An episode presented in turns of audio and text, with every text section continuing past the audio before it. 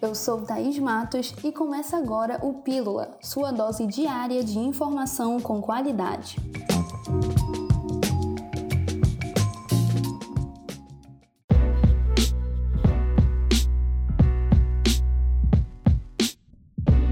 Somente este ano, a Polícia Civil e Militar registrou pelo menos uma denúncia de maus tratos a animais domésticos e silvestres diariamente.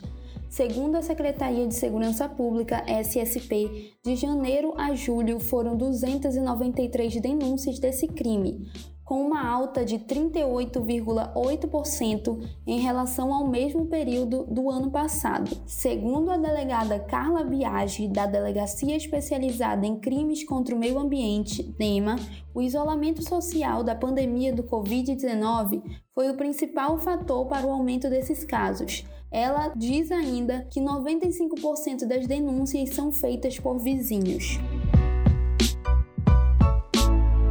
Defensoria Pública do Estado vai realizar a segunda edição do Mutirão Virtual de Atendimentos, que tem por objetivo realizar atendimentos de famílias que necessitam de serviços como pensão alimentícia, guarda de crianças e adolescentes, união estável, divórcio litigioso, investigação de paternidade e tutela.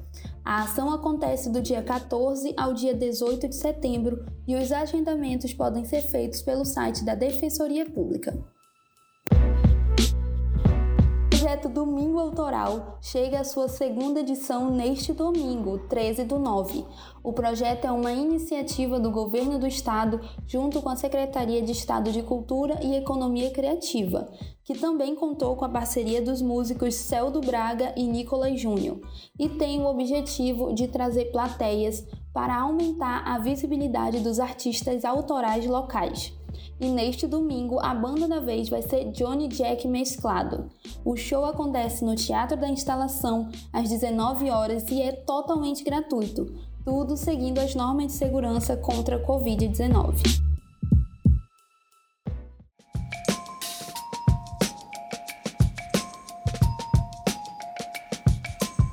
Hoje é só. Voltamos amanhã às uma da tarde com mais informações para você. Até lá!